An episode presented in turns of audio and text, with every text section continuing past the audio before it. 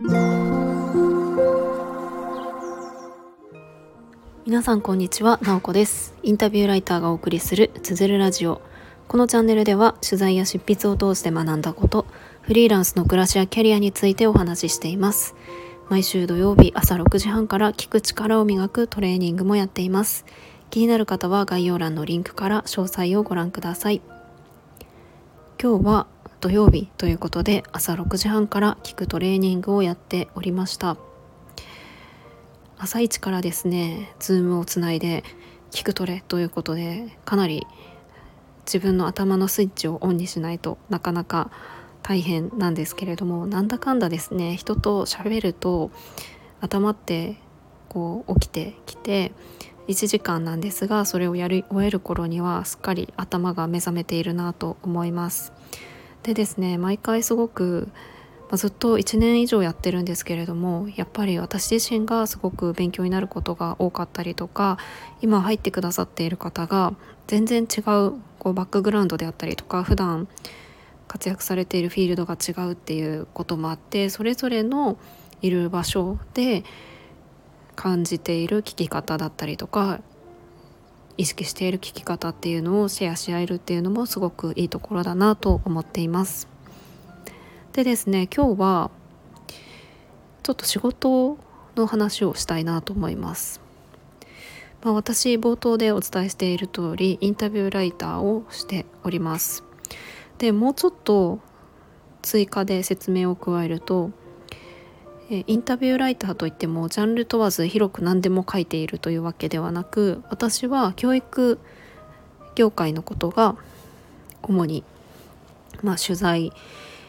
のこうテーマ教育のことが取材のテーマだったりしています。まあ、というのも私自身の経歴自分が関わってきた世界が教育だったので自分が文章を書けることもやっぱり教育かなっていう感じでそれがメインになっています。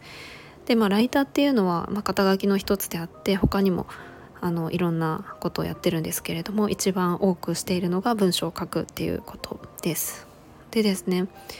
まあ、これちょっと前の出来事というか、まあ、11月の頭なんですけれども実はですね私がずっとこう願っていた夢っていうのが一つあってそれが叶ったということで今日はちょっと、ま、どんな夢が叶ったのかどう叶ったのかみたいなところをお話ししたいなと思います。でまあライターとして一つ私がやりたいなっていうふうに密かに思っていたことが、全国に学校とか子どもが学ぶスクール、オルタナティブスクールとかありますよね。まあ、そういうところのどこか一つの場所での専属のこう PR の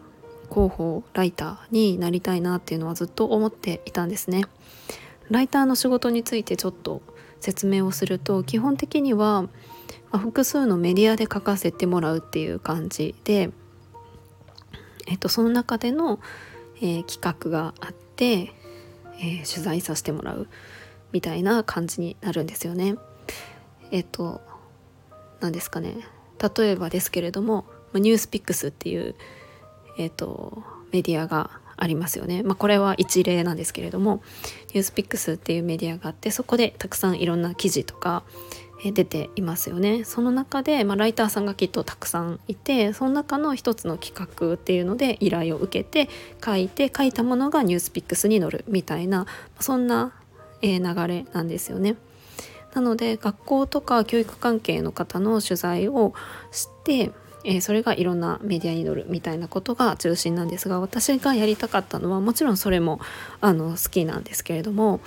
あのその学校が自身の学校を PR するための、えーと、メディアを持っていてその中で、えーと、定期的にその学校のこう魅力を伝えるような記事を書くみたいなことをしたいっていうのはずっとあったんですね。まあ、ただ、まあ、それってあんまり一般的で一般的には多くの学校ではやってないことです。まあ、私立の学校とかで割とそこに予算を割けるようなところは自身自分の学校のオウンドメディアを作って、えー、記事を出していたりとかあとは最近だと、えー、ノートの公式ノートとかを作ってその学校の記事を載せたりとか、まあ、そういうことをしていたりする学校もあります。まあ、ただですね、えその中でさらにこう外部のライターに依頼をして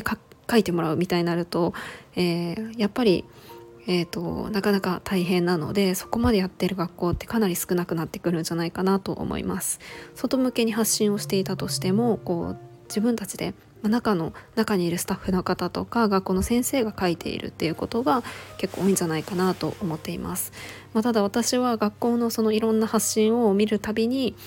あこれもっとうまく伝えられたらすごくあのいろんな人に学校の魅力が届くだろうなっていうこうもどかしい気持ちもあったりして見ていたんですよね。でまあその専属のライターっていうのをやりたいなと思っていてその学校の広報関係の方の知り合いとかがいるのでちょっと相談したりとかこういうのやりたいんですよねみたいなことを結構言ったりしてたんですよね。でそしたらですねあのなんとそれが叶うということが、えー、起こりました。えーとですね、オルタナティブスクールで私はもともと割と関わりがあってそこのあのスクールの、えー、代表の方そこのスタッフの方とも結構知り合いなんですけれどもあの神戸のですねランネット R という学校が新しく、えー、今年の6月にスタートして、えー、そこのえーと、スクールディレクター兼ナビゲーターの、えー、さんという方がいるんですけれどもその方の、まあ、別のメディアで取材をさせてもらった時に、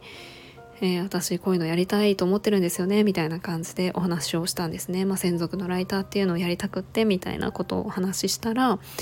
えー、じゃあうちで書いてみたいな感じで言ってくださって、まあ、まさかと思ってこうあなんか言ってみるもんだなというかあちゃんと自分がやっていきたいこととかを伝えてみてよかったなと思って。でその後いろんなもちろん詳細とかを決めていってじゃあこれからそのスクールの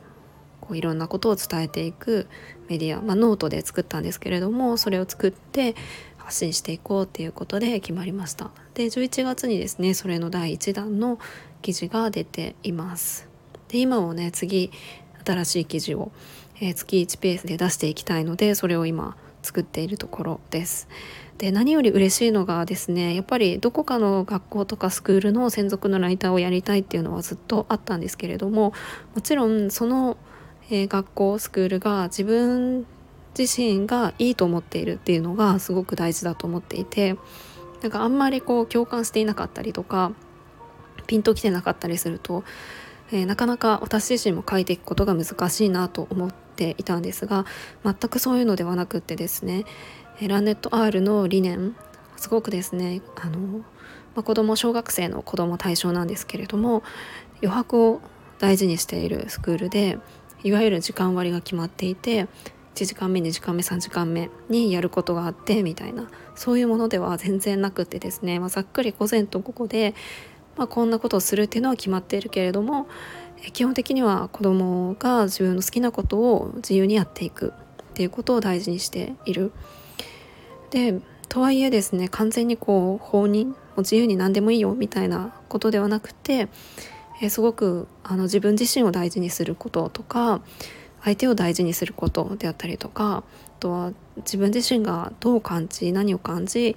えー、どんなことをしていきたいのかとか振り返る時間を大事にしていたりとかそういうですねあの本当にあの子供だったらもう行きたくなるなっていう風に感じるようなスクールなのでそこのあの魅力を文章でこう発信させてもらえるっていうのは本当に嬉しいことだなっていう風に感じています。ということで今日はあの私がずっと願っていた夢の一つが叶いましたということでその話をさせてもらいました。記事記事はですね概要欄に貼っておくのでよかったら読んでもらえたら嬉しいです。最初はですねこのラーネット R がどういう経緯で設立することになったのかとかどんなスクールなのかっていうのを、えっと、代表のまあ、スクールに関わってるお二人が対談しているっていうそんな記事です。ノートのねフォロワーがまだ1記事しか出てないんですけれどもノートのフォロワーが今18人かな？はい小さくスタートしましたけれども徐々にこうフォロワーも増えいろんな人に届いていくといいなと思っています。ということで今日も最後まで聞いていただきありがとうございます。もいもい。